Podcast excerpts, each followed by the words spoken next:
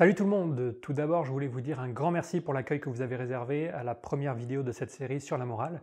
Ça fait chaud au cerveau, et pour celles et ceux qui ne l'ont pas vu, je vous recommande d'y jeter un œil. J'y pose les bases du sujet, et je vous fais remarquer que le sujet de la morale, si ça vous émerveille pas, c'est sûrement que vous n'y avez pas assez réfléchi, ou que vous y avez déjà trop réfléchi. Comme promis, aujourd'hui je vous parle des bases biologiques de la morale, et comme on a du pain sur la tranche, on démarre sans plus attendre.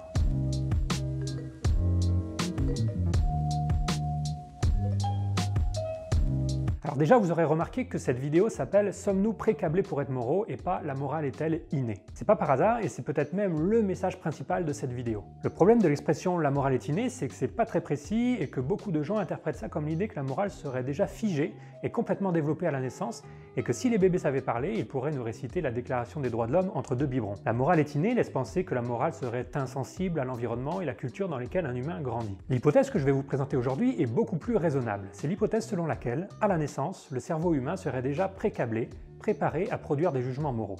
De la même façon que le cerveau d'un bébé est précablé pour apprendre un langage, sans pour autant que les bébés sachent parler, le cerveau d'un bébé serait précablé pour produire des jugements moraux, sans pour autant être capable de produire toute la panoplie de jugements moraux qu'un adulte est capable de produire. C'est ce que j'appellerai tout au long de cette vidéo l'hypothèse naturaliste, que je vous supplie de ne pas confondre avec l'hypothèse naturiste, L'hypothèse naturaliste sera l'hypothèse selon laquelle nous naîtrions prédisposés à produire des jugements moraux. Au passage, je ne connais pas de biologiste sérieux qui soutient que l'environnement dans lequel grandit un enfant n'a pas de rôle à jouer dans la détermination de sa psychologie, avec l'environnement compris au sens large comme l'éducation, la culture, le milieu social, bref, tout ce qui ne vient pas des gènes. Faites attention quand vous rencontrez cette idée parce qu'elle est souvent promue par des gens qui soit ne comprennent rien à la biologie, soit font exprès de déformer les propos des biologistes pour des raisons qui seraient trop longues à expliquer ici. Et si je ne connais pas de biologiste qui nie le rôle de l'environnement dans l'influence des jugements moraux, je connais beaucoup de personnes qui nient tout rôle de la biologie dans l'influence des jugements moraux. Ces personnes soutiennent une théorie qu'on appelle culturaliste qui postule que les humains naissent sans prédisposition morale particulière et qu'ils ne viennent à acquérir des normes morales que par imprégnation de la culture dans laquelle ils grandissent, de la religion dans laquelle ils baignent ou de l'éducation reçue de leurs parents. Si j'en crois mon expérience d'ailleurs, il y a de fortes chances pour que ce soit la théorie que la plupart d'entre vous soutiennent intuitivement et c'est bien normal après tout parce que c'est presque la seule hypothèse dont on entend parler depuis qu'on est tout petit. Elle est sous-entendue par des expressions comme la morale judéo-chrétienne, et puis elle colle avec des observations qu'on fait tous les jours, comme le fait que la morale varie en fonction des pays, vérité en deçà des Pyrénées, erreur au-delà, Pascal, Montaigne, etc. Du coup, ce que je vais faire aujourd'hui, c'est vous présenter d'autres données qui collent un peu moins bien avec les théories culturalistes et un peu mieux avec les théories naturalistes. Il faut savoir qu'il existe un autre ensemble de théories qu'on appelle les théories rationalistes, et je reviendrai dessus en conclusion, mais comme la théorie culturaliste est la plus répandue dans le grand public, je vais me focaliser dessus. Je préfère vous prévenir que je pourrais faire une vidéo entière sur chacune des données que je vais vous présenter maintenant, mais mon but ici c'est plutôt de vous donner un aperçu général, donc désolé si ça va un peu vite. Accrochez-vous, et comme la vidéo va être longue, installez-vous confortablement et n'oubliez pas de mettre les enfants devant Patrick Sébastien.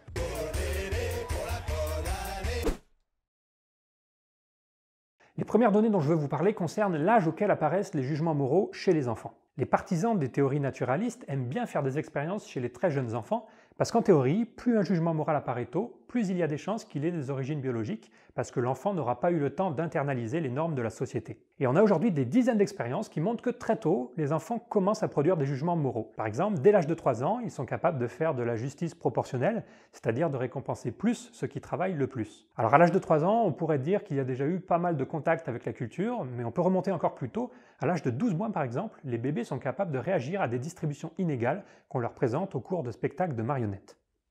Encore mieux, dès l'âge de 6-7 mois, à un âge où les bébés sont selon moi pas grand-chose de plus qu'un tube digestif ouvert aux deux extrémités, les bébés préfèrent interagir avec une marionnette qui en aide une autre plutôt qu'avec une marionnette qui en embête une autre. Des comportements moraux assez basiques donc, mais qui apparaissent très tôt.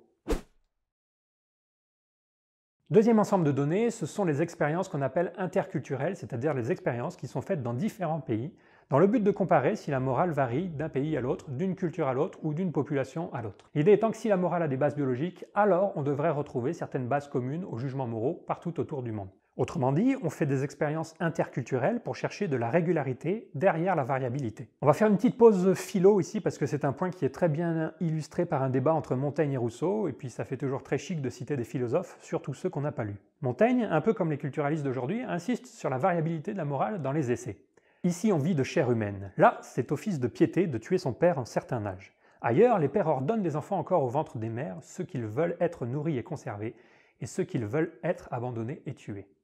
Des exemples de variabilité qui semblent rejeter donc la possibilité d'une morale universelle. Mais voilà ce que lui répond Rousseau deux siècles plus tard, dans un échange qui n'aurait pas eu à rougir de se retrouver sur Twitter aujourd'hui. Ô Montaigne, sois sincère et vrai, si un philosophe peut l'être, et dis-moi s'il est quelque pays sur la terre où ce soit un crime de garder sa foi, d'être clément, bienfaisant, généreux, où l'homme de bien soit méprisable et le perfide honoré. Donc Rousseau rétorque que même s'il existe de la variabilité dans les comportements, on trouve quand même de nombreuses régularités morales derrière cette variabilité. Aujourd'hui, ce débat entre variabilité et régularité existe toujours, mais il essaie d'être tranché avec des données, puisqu'on peut maintenant faire des expériences pour comparer les jugements moraux d'humains dans différentes cultures, un boulot effectué la plupart du temps par des anthropologues.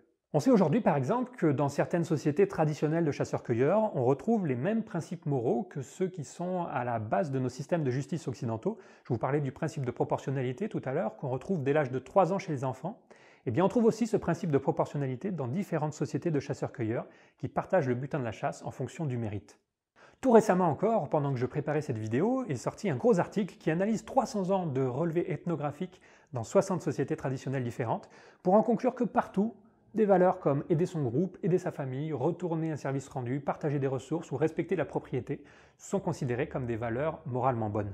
Je ne veux pas trop m'attarder là-dessus parce que la prochaine vidéo sera entièrement consacrée à la question de la variabilité de la morale, mais il est important de retenir que rejeter l'origine biologique de la morale à cause de la variabilité des comportements moraux, c'est comme rejeter l'origine biologique du sens du goût à cause de la variabilité des goûts des gens. Ce n'est pas parce qu'en Australie on aime manger de la Vegemite, en Asie du durian et en Bretagne du Queen Amman que les habitants de toutes ces contrées exotiques ne partagent pas le même sens du goût universel qui leur permet de faire la différence entre salé, sucré, acide, amer et umami.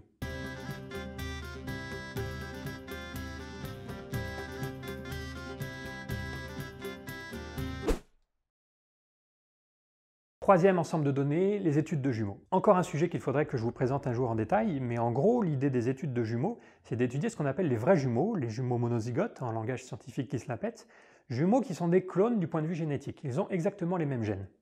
Et donc, si vous prenez deux vrais jumeaux qui ont grandi dans des environnements différents, par exemple parce qu'ils ont été adoptés par des familles différentes, et que vous vous rendez compte qu'une fois arrivés à l'âge adulte, ils ont exactement les mêmes opinions politiques, vous pourrez en conclure que ce sont plutôt les gènes qui déterminent les jugements moraux, puisqu'un environnement différent n'a pas suffi à leur faire diverger d'opinion. A l'inverse, si des jumeaux séparés à la naissance ont des opinions politiques très différentes une fois arrivés à l'âge adulte, vous pourrez en conclure que les gènes ne jouent pas un rôle très important. En pratique, et pour quasiment n'importe quel trait, les gènes et l'environnement ont toujours chacun un rôle à jouer.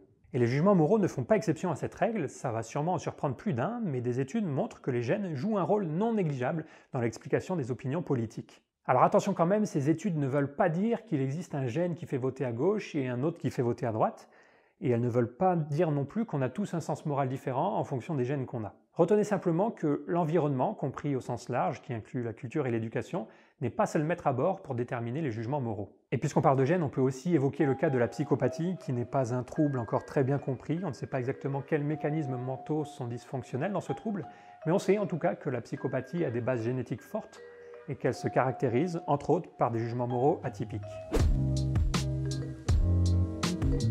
Autres données qui ne sont pas bien expliquées par les théories culturalistes, c'est qu'on sait faire la distinction entre différents types de normes. On fait la distinction entre des normes qui ne seraient que des conventions et d'autres normes qui seraient plus que des conventions, qui seraient des normes morales. Les enfants, par exemple, savent faire la différence entre des normes conventionnelles, comme il est interdit d'aller à l'école en pyjama, et des normes morales, comme il est interdit de frapper un camarade. Si vous demandez à un enfant si c'est ok de venir à l'école en pyjama, si la maîtresse a dit que c'était ok, il va vous répondre que oui. Mais si vous demandez à un enfant si c'est ok de frapper un camarade, si la maîtresse a dit que c'était ok de frapper un camarade, il va vous répondre que non, il va s'opposer à vous. Si vous demandez à des enfants élevés dans un environnement très croyant si c'est ok de voler, si Dieu a dit que c'était ok de voler, ils vont aussi s'opposer à vous. Il semblerait donc qu'on fasse la distinction entre des normes qui ne sont que des conventions et qui pourraient donc changer si la convention changeait, et d'autres normes que l'on appelle morales et qui, elles, ne sont pas négociables. En d'autres termes, il semblerait qu'on ne puisse pas faire accepter n'importe quelle norme à nos cerveaux. Or, dans une perspective culturaliste, on ne comprend pas bien pourquoi toutes les normes ne seraient pas acceptées et traitées de la même manière. Si les normes morales sont des normes comme les autres, c'est-à-dire des normes socialement approuvées et internalisées, elles ne devraient pas avoir de statut particulier. Autre donnée qui ne sont pas bien expliquées par les théories culturalistes, c'est le fait qu'on éprouve des émotions différentes quand on transgresse des normes différentes. Par exemple, quand on marche au bord d'un précipice, on ressent de la peur. Quand on ne rembourse pas ses dettes, on ressent de la culpabilité, et quand on se retrouve nu par hasard devant des inconnus, comme ça ne m'est jamais arrivé, on ressent de la honte. Pourquoi on ressent des émotions différentes en réponse à des normes qui auraient toutes la même origine sociale? C'est quelque chose qu'il faut expliquer. Alors c'est certain qu'on a tous déjà entendu quelqu'un, aka la société, dire un jour il faut rembourser ses dettes, ou il ne faut pas marcher au bord d'un précipice, ou ne te mets pas à poil devant des inconnus. Par contre, je ne crois pas que la société nous ait jamais dit si tu ne rembourses pas tes dettes, tu dois ressentir de la culpabilité, si tu marches au bord d'un précipice, tu dois ressentir de la peur. Enfin, le jour où tu te retrouves à poil devant des inconnus, la peur et la culpabilité, c'est pas la peine.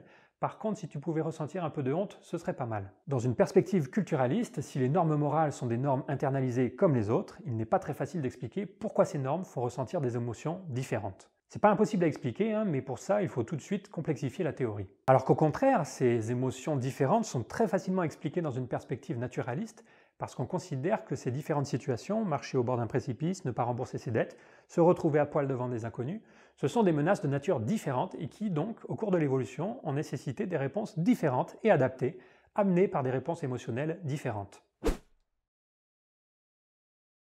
Autre ensemble de données, ce sont les modèles théoriques de biologie de l'évolution qui montrent que l'évolution de comportements moraux par voie de sélection naturelle est plausible en théorie. C'est-à-dire qu'on est capable, par ordinateur, d'identifier des conditions dans lesquelles des comportements moraux sont favorisés et peuvent augmenter les chances de survie et de reproduction. Je vous reparle de ça en détail plus loin dans la série.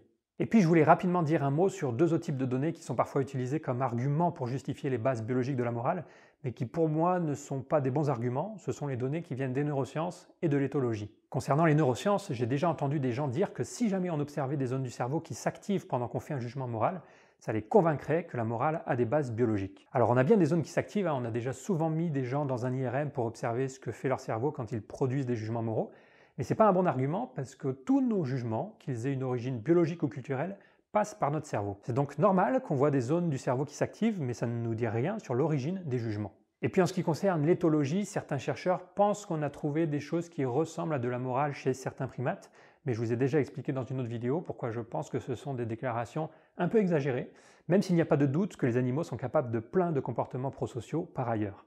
Toutes les données dont je vous ai parlé proviennent d'expériences scientifiques récentes, mais n'allez pas croire que l'idée d'une morale naturelle serait une idée récente, c'est même plutôt une idée ancienne en philosophie. Par exemple, le philosophe Mencius, qui traînait sa barbichette en Chine il y a plus de 2400 ans, suggère que notre cerveau fait la différence entre le bien et le mal aussi naturellement qu'il fait la différence entre le rouge et le bleu. Plus tard, ce sont les philosophes écossais du XVIIIe siècle comme Shaftesbury, Hutcheson, Butler ou Smith qui vont reprendre un peu les mêmes éléments de langage et comparer le sens moral à un organe mental. Comme le cœur ou le foie sont des organes qu'on a dans le corps, le sens moral serait un organe qu'on a dans le cerveau, au même titre que le sens de la vue, le sens de l'odorat ou le sens du goût. Et cette métaphore de l'organe mental est intéressante parce qu'elle résonne avec une vision moderne que l'on a du cerveau. Le fait que notre cerveau ne serait pas constitué d'un seul algorithme général qui sait tout faire à la fois, parler, compter, mémoriser, avoir des émotions, mais au contraire d'un ensemble d'algorithmes qu'on appelle parfois modules et qui sont chacun spécialisés dans une tâche bien particulière. Et il existe des critères qui permettent de suspecter la présence d'un tel module, ce sont entre autres la rapidité, l'automatisme, la spécificité et le caractère inconscient. La vue par exemple semble posséder tous ces critères. Le sens de la vue est rapide, quand vous ouvrez les yeux vous voyez immédiatement. Le sens de la vue est automatique, quand vous ouvrez les yeux vous ne pouvez pas vous empêcher de voir ce qui vous entoure. Vous ne pouvez pas décider de voir rien. Le sens de la vue est inconscient, vous n'avez pas accès au calcul que fait votre cerveau pour transformer les signaux électriques qu'il reçoit de l'œil en images. Et puis le sens de la vue est spécifique, c'est-à-dire qu'il n'est activé que par des stimuli spécifiques, des ondes électromagnétiques de longueur d'onde très limitées comparées à toutes les longueurs d'onde qu'il existe dans l'univers. Et eh bien ce que nous faisaient déjà remarquer les philosophes écossais du 18e, c'est que le sens moral semble posséder les mêmes caractéristiques et c'est bien pour ça qu'il mérite son appellation de sens moral. Le sens moral est rapide. Quand je vous demande si c'est ok de laisser se noyer un enfant, vous n'avez pas besoin de réfléchir pendant des heures pour donner votre réponse. Sauf si vous êtes utilitariste, mais on va laisser ce problème de côté pour l'instant. Le sens moral est automatique. Vous ne pouvez pas vous empêcher de considérer la situation de l'enfant qui se noie devant vous comme une situation morale, une situation dans laquelle se pose un problème moral. Et le sens moral est inconscient, vous n'avez pas accès au calcul que fait votre cerveau pour déterminer que laisser se noyer un enfant est mal, vous avez juste accès au résultat final que c'est mal. Même si c'est vrai que dans certaines situations, on est capable d'avancer des justifications pour nos jugements moraux, souvent ces justifications ne sont que des rationalisations post-hoc, et dans bien d'autres cas, on est complètement incapable de justifier nos jugements moraux. On sait que quelque chose est mal sans pouvoir dire pourquoi c'est mal. Ce sont toutes ces caractéristiques de la morale qui expliquent pourquoi beaucoup de chercheurs en psychologie aujourd'hui supportent un modèle qu'on appelle modèle intuitionniste de la morale. Quand vous entendez un chercheur parler d'intuition morale, un terme popularisé par Jonathan Haidt, c'est généralement de ça qu'il veut parler, de jugements moraux qui sont rapides, inconscients, automatiques et probablement produits par un organe mental qui a été sélectionné au cours de l'évolution. Alors arrivé à ce point, je voudrais quand même préciser une subtilité qui j'espère pourra être comprise par vos cerveaux d'abonnés, c'est qu'on peut aussi produire des jugements moraux de façon non automatique et consciente après avoir réfléchi pendant des heures. Tous ceux qui ont fait de la philosophie morale ou de la philosophie politique le savent. En fait, notre cerveau peut faire les deux, il peut produire des intuitions morales rapides et inconscientes, mais il peut aussi produire des réflexions morales moins rapides et délibérées. Cette distinction entre intuition et réflexion est une distinction importante sur laquelle je reviendrai, mais en première approximation, on peut considérer que la morale à laquelle on est confronté dans la vie de tous les jours, la morale de monsieur et madame tout le monde, ce sont des intuitions rapides, automatiques et inconscientes, produites sans avoir eu besoin de réfléchir particulièrement.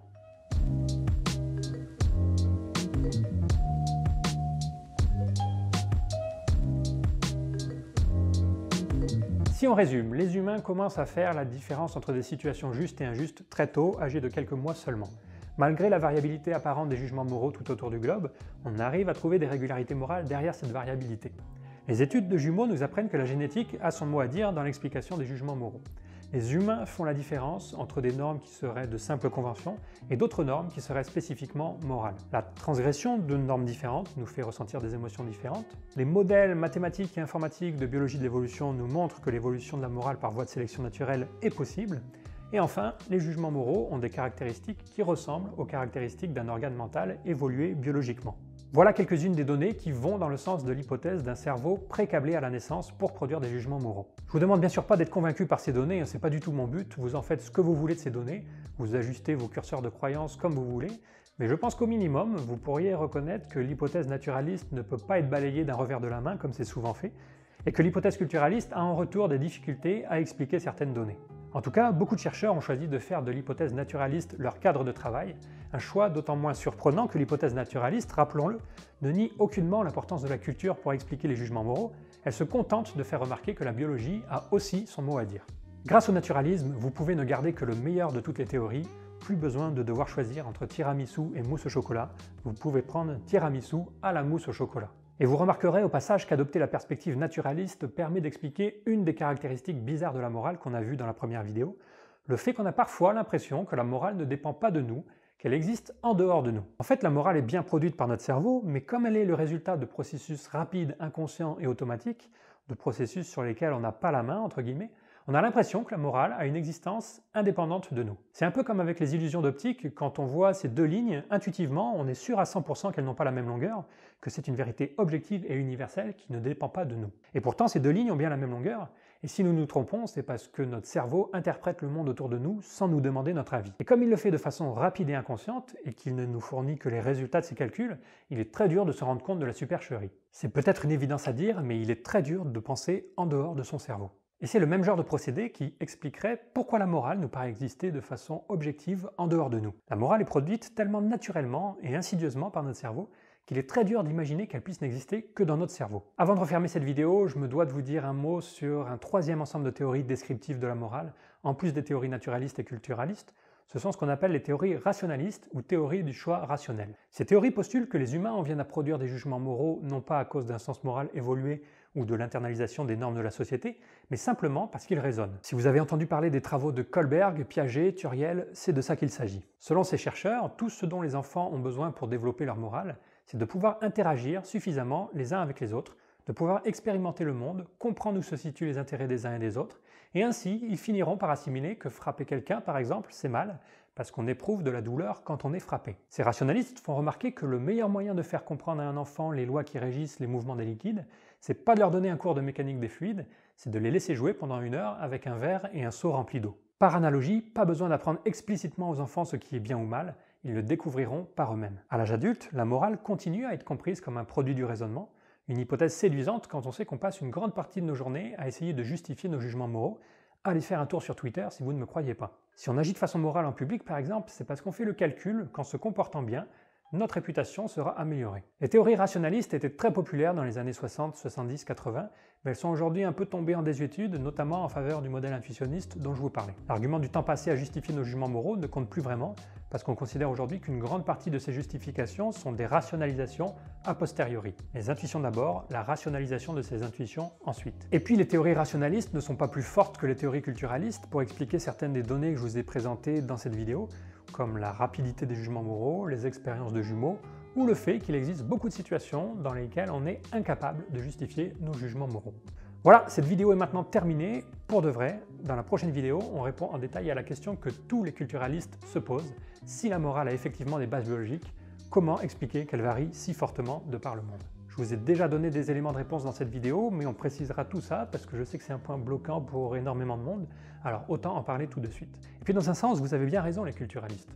Parce qu'accepter l'idée d'un sens moral évolué biologiquement, ça veut quand même dire supposer l'existence d'un même sens moral dans chaque représentant de l'espèce humaine, tout comme le sens de la vue est le présent chez tous les humains. Pensez donc à votre pire ennemi, pensez à un gros bof de droite si vous votez à gauche, ou à un sale gauchiste si vous votez à droite. Dans la prochaine vidéo, l'hypothèse que je vais défendre, c'est que vous avez le même sens moral que cette personne que vous haïssez. Dans la prochaine vidéo, je vous explique pourquoi, selon moi, ça a du sens de dire que vous avez le même sens moral que Donald Trump.